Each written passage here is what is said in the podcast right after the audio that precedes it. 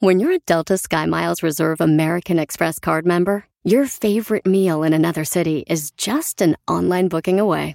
Así que conocerás dónde se consigue el mejor pan dulce to have with your morning cafecito en LA. Where's the best pupusería in the Bay? Y dónde encontrar la salsa verde más rica en San Antonio. Because you're the travel foodie. The Delta Sky Miles Reserve American Express card. If you travel, you know. Learn more at go.amex slash you know reserve. Ellas destapan tu alma, tus problemas y todo lo que tú no quieres hablar. Lo que nadie habla. Hola, yo soy Lupe desde San José, pero de corazón tejano. Hola, ¿qué tal? Yo soy Palmira Pérez, los saludo desde Los Ángeles. Hola, yo soy Maritza desde Fort Worth, Texas. Esto es Mujeres Destapadas. Bienvenidos a un capítulo más de Mujeres Destapadas. El día de hoy estamos hablando de un tema que mucha gente de nuestra generación, ups, ya descubrí mi edad, no entendemos mucho y los jovencitos lo manejan súper bien. Pero bueno, parece ser que es el tema del futuro y es hablar de las bitcoins o de las criptomonedas. Bitcoin es una de las criptomonedas. ¿Qué son? ¿Cómo se manejan? ¿Cómo se inventaron? ¿Cómo se sacan? Con todo, todo desde el 1 hasta el que se pueda, todo, todo, todo. Helios Herrera nos acompaña el día de hoy desde la Ciudad de México para contarnos, Helios, ¿qué es esto de la criptomoneda? Gracias por acompañarnos una vez más en Mujeres Destapadas. Con muchísimo gusto, con muchísimo gusto, Palmira, Maritza, ¿cómo estás, Lupita? Hace rato no nos veíamos, oigan, me tienen muy abandonado, qué feas, de veras, ¿eh? O sea, uno con ganas de destaparse con ustedes y ustedes no se dejan, qué barbaridad.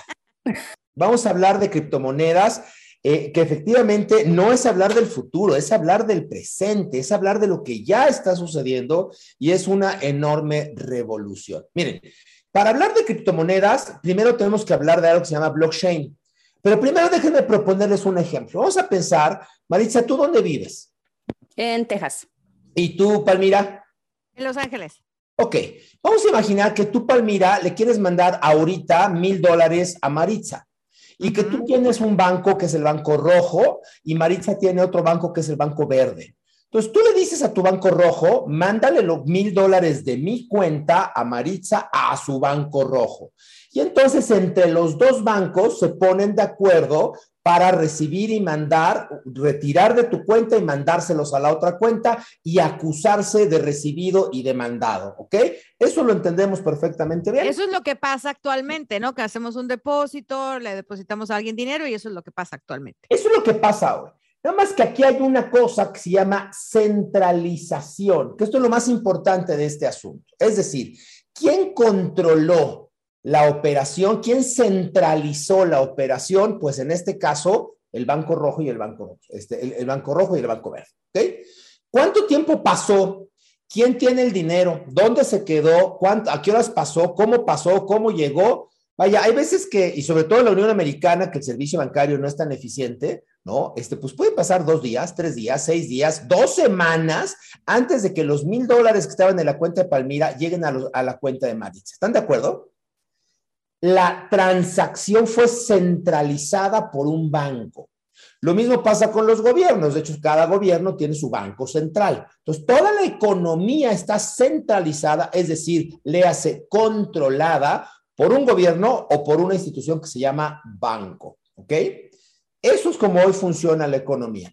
Ni Maritza ni Palmira se intercambiaron billetes de mil dólares. Una estaba en un estado de la Unión Americana y la otra estaba en el otro lado de la Unión Americana. ¿Ok?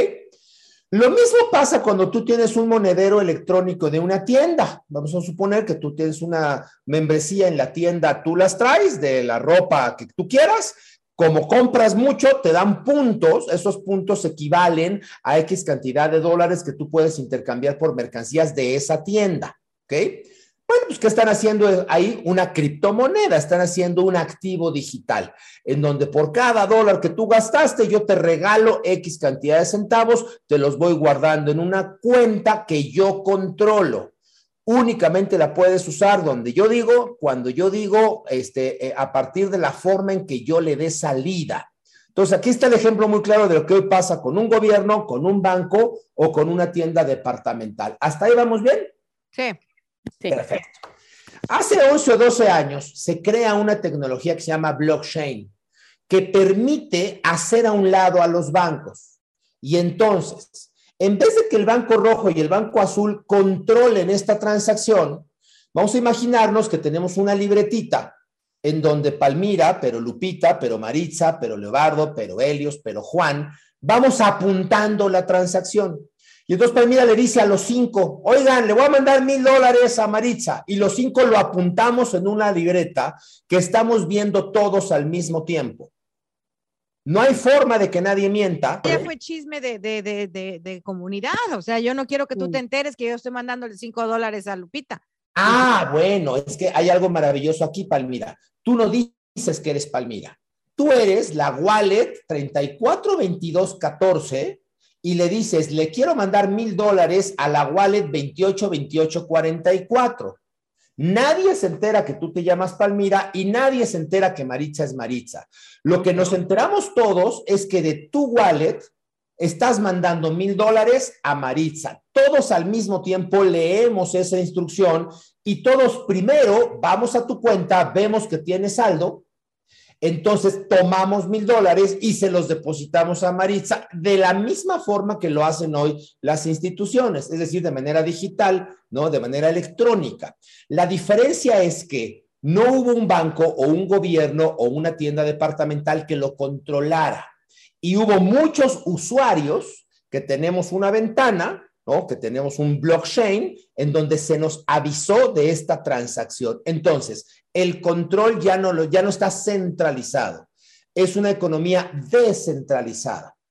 Mientras más personas tengan esta libretita, en más, en más blockchains, en más, en más apartados aparece la trayectoria de esta transacción y más segura es, pero menos control tienen los bancos y los gobiernos hace 11 o 12 años, pues esto no le gusta mucho a los gobiernos, porque claramente lo primero que pasa es que yo puedo comprar y vender cosas eh, sin que el gobierno se entere y ya sabemos que si el gobierno no se entera que yo cobré y vendí, pues Hacienda y pues tampoco se entera.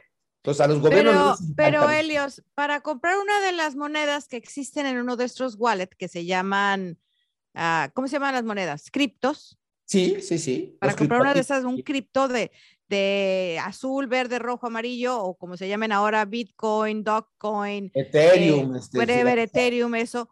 Yo tengo que comprarla con dólares. Sí. Tengo que mandar el dinero de mi, de mi tarjeta de crédito, de mi cuenta de ahorros, a una cuenta. ¿A qué cuenta se viene, a qué cuenta viene llegando? Bueno, ahí vienen los, los que crean y fabrican distintos criptoactivos. Hay muchos. Hace 11 años nace el primero que se llamaba Bitcoin. Después nació, nacieron Ethereum y luego está Solana y luego, ahorita hay más de 300 criptomonedas en el mundo, ¿ok? Criptomonedas es porque para que yo pueda formar parte de esta comunidad tuve que descifrar un código que está encriptado. De ahí la palabra criptomoneda. Pues para que yo participe en, en este cuadernito del blockchain, yo me subo y tengo que descifrar un código. Ya que existe la plataforma de blockchain, veamos que esa es la carretera, ¿ok? Lo que nos conecta entre un punto y otro punto. Ahora, encima de esa carretera corren vehículos. Entonces, yo ya inventé la carretera que es el blockchain, ¿ok? Y tengo a una persona descifrando códigos en Argentina y a otra en Suecia y a otra en Estados Unidos y a miles de personas registrando la transacción entre Palmira y Maritza. Esa es la cadena de bloques o el blockchain, ¿ok? Ahora bien, hay otras personas que inventan su criptomoneda, es decir, programan un activo y es como una tienda departamental saca su tarjeta de puntos. ¿Cuál es la diferencia? Que esta tarjeta de puntos la pongo en el mercado. La pongo en el mercado y hay gente a la que le puede interesar comprarla y siempre que haya alguien interesado en comprarla, va a haber alguien interesado en venderla. Así nace el Bitcoin hace 11 años. ¿Qué es entonces el Bitcoin? Es un código como una tarjeta de puntos de tu tienda departamental, con la diferencia de que hay muchas personas queriendo comprarla.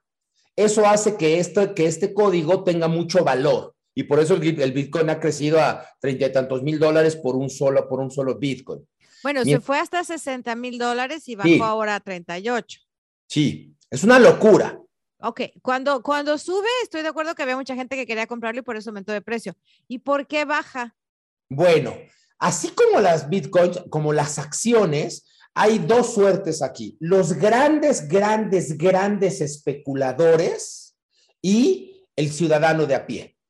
Los grandes, grandes especuladores tienen millones de dólares que pueden salir a comprar o a vender un activo, sea criptomoneda o sea una acción de una empresa, y eso hace que la percepción del mercado suba su valor o baje su valor. Y luego estamos los ciudadanos de a pie. Y los ciudadanos de a pie tenemos poquito dinero, pero somos millones de personas. Entonces, ¿cuál es el problema? Que las personas, cuando ven que está bajando el precio, ¿no? Pues compran. Y cuando ven que está subiendo, venden. Y entonces hacen exactamente lo contrario que los grandes capitales. O sea, hay que comprar cuando está barato y vender cuando está caro. Las personas de a pie normalmente lo hacemos al revés porque tarugos nos funcionamos con base en la emoción. Entonces nos emocionamos. Entonces yo tenía guardados dos mil, cinco mil, veinte mil dólares, baja el precio, me pongo muy nervioso y digo, ya no quiero perder más. Y los vendo porque está bajando el precio, porque me puse nervioso y porque me dio miedo. Cuando baja el precio es el peor momento para vender como cualquier acción, igualitito a cualquier acción. Ahora, ¿qué pasa cuando de repente un megamillonario dice, yo voy a hacer una inversión en esta criptomoneda?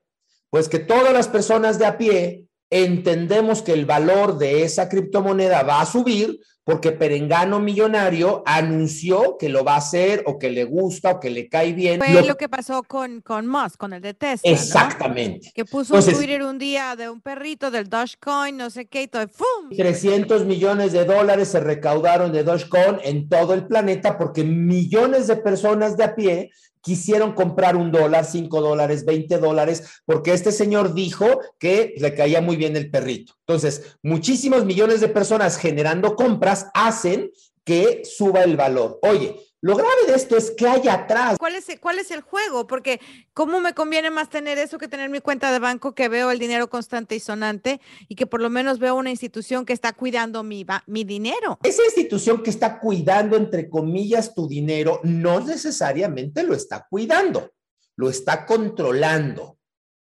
Claro, dependiendo del gobierno y del país donde tú vivas y donde tengas tu dinero, hay ciertas reglas que te pueden garantizar o no que tu dinero esté cuidado. Por ejemplo, en México, las compañías aseguradoras no pueden quebrar y los bancos están obligados a tener una reserva para que si cometen errores, los ahorros de sus inversores están protegidos hasta un porcentaje.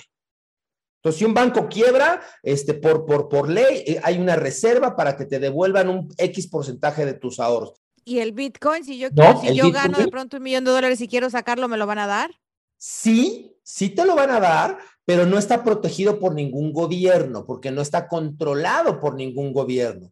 ¿En dónde está protegido? En la cantidad de personas que apuntaron en su libretita, en el blockchain, que tú tienes un millón de dólares allá adentro y que sí es tuyo.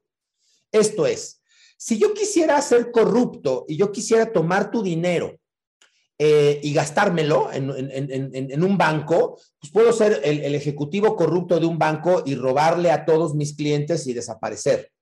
Cosa que no necesariamente va a pasar en una, en una blockchain, porque tu transacción deja un rastro en un montón de máquinas, en un montón de libretitas que es el blockchain. Eso es lo que le da seguridad al ecosistema.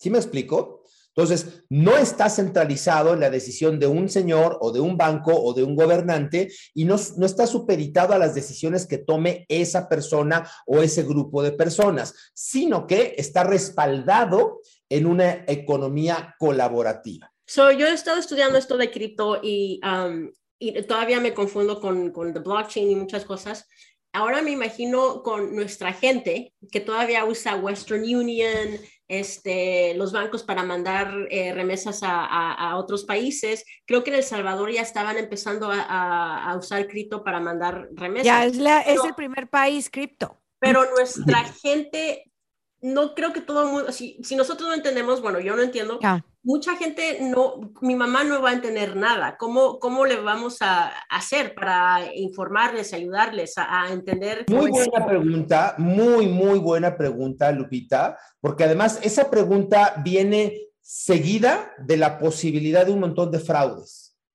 Donde hay ignorancia, hay posibilidad de que alguien más listo, pues se pase de listo, ¿no?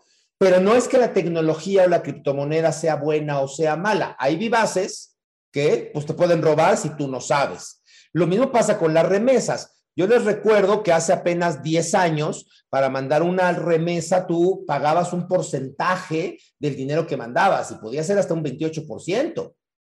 Entonces tú mandabas 5 mil dólares y te costaba 700 dólares mandar ese dinero. ¿Quién se quedaba con ese dinero? Bueno, pues este, la institución remesera que le entregaba a tu familiar. Y cuando llegaba tu familiar, había una cantidad de fraudes porque resulta ser que pues, no existe la tienda en el estado de la República donde estaba tu mamá, y entonces tienes que traer tu certificado de nacimiento, y entonces se perdía el dinero. No, no se perdía, alguien se lo robaba. El dinero no se pierde, alguien se lo robaba literalmente, ¿no? Bueno, lo mismo pasa en el mundo criptomonedas, sí. Hoy por hoy, número uno, al estar descentralizado significa que no tiene reglas. No hay un gobierno que tenga ahorita reglas que pueda ejecutarlas. No es ni bueno ni malo, simplemente es como meter tu coche en el freeway. Tú sabes que hay semáforos, que hay señalizaciones, que si te pasas una luz te van a cobrar una multa.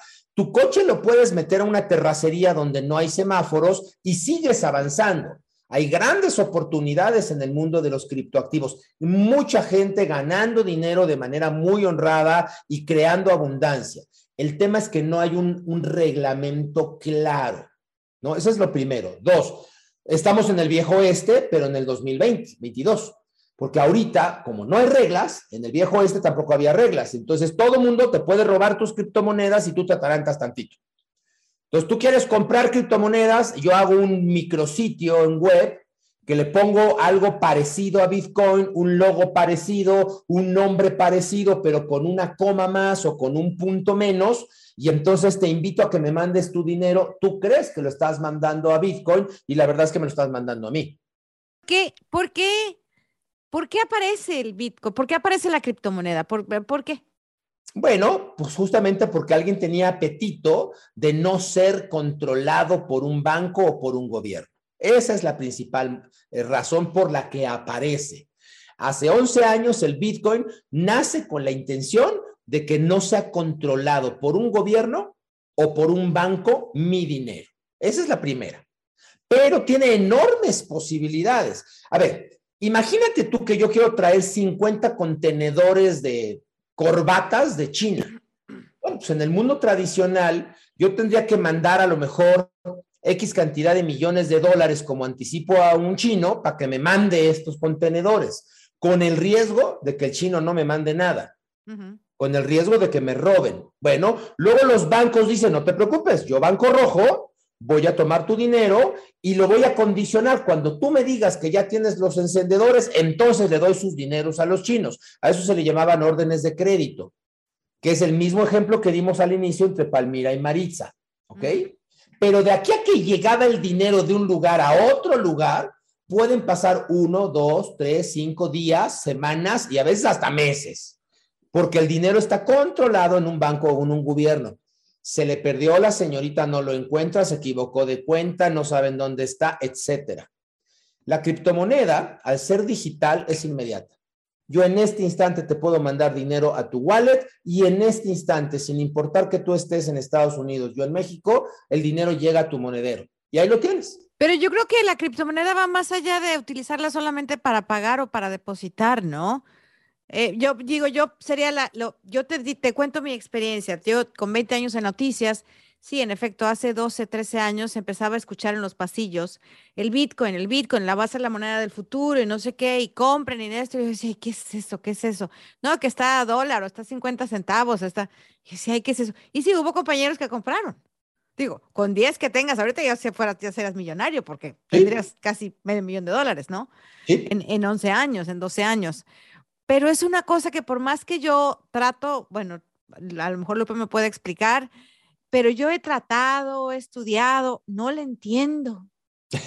no, no, no, no, le, no le encuentro el, mm, la razón de por qué poner mi dinero en un Bitcoin y no ponerlo, le, le, entendería desde un punto de vista verlo como una acción, que suba, que baja, entonces ya hagan mi dinero se hizo para arriba, mi dinero se hizo para abajo, pero no como, como un dinero diario, porque entonces si me van a pagar en Bitcoin, mañana me pagan tres dólares, pasado mañana me van a pagar uno, porque se está subiendo o bajado, o pasado mañana van a pagar diez. Aparte de eso, también eh, eh, se me hace más trabajoso, porque por ejemplo, yo voy al banco, saco mi dinero, pero en, el, en la comunidad de Bitcoin está también lo que es mining, ¿no? So como que implica más personas para, you know, hacer todos estos cambios, mientras que si voy al banco, pues nada más es una institución, un banco. Esa es una. Otra cosa, ¿qué pasa con, eh, ¿es hackeable? porque si yo voy y uso mi tarjeta o alguien se roba mi tarjeta y saca el dinero, yo, tengo, yo voy al banco y le digo, ¿sabes qué? Yo no usé la tarjeta y me regresan el dinero. ¿Qué tal si alguien se, se no sé si se puede, se puede hackear, que alguien diga, eh, yo soy Wallet 3423 y, y le voy a mandar o le voy a quitar dinero a esta persona? Bueno, muy buenas preguntas las dos. A ver, número uno, el que no lo entiendas, mi queridísima amiga, no significa que no vaya a suceder. Y entonces, lo que sí les puedo decir, y mire que yo tengo 52 años, es que mejor hagamos por entenderle. Escuche la segunda parte de criptomonedas la próxima semana. Escuche Mujeres Destapadas en iHeartRadio, Apple Podcast o en su lugar favorito.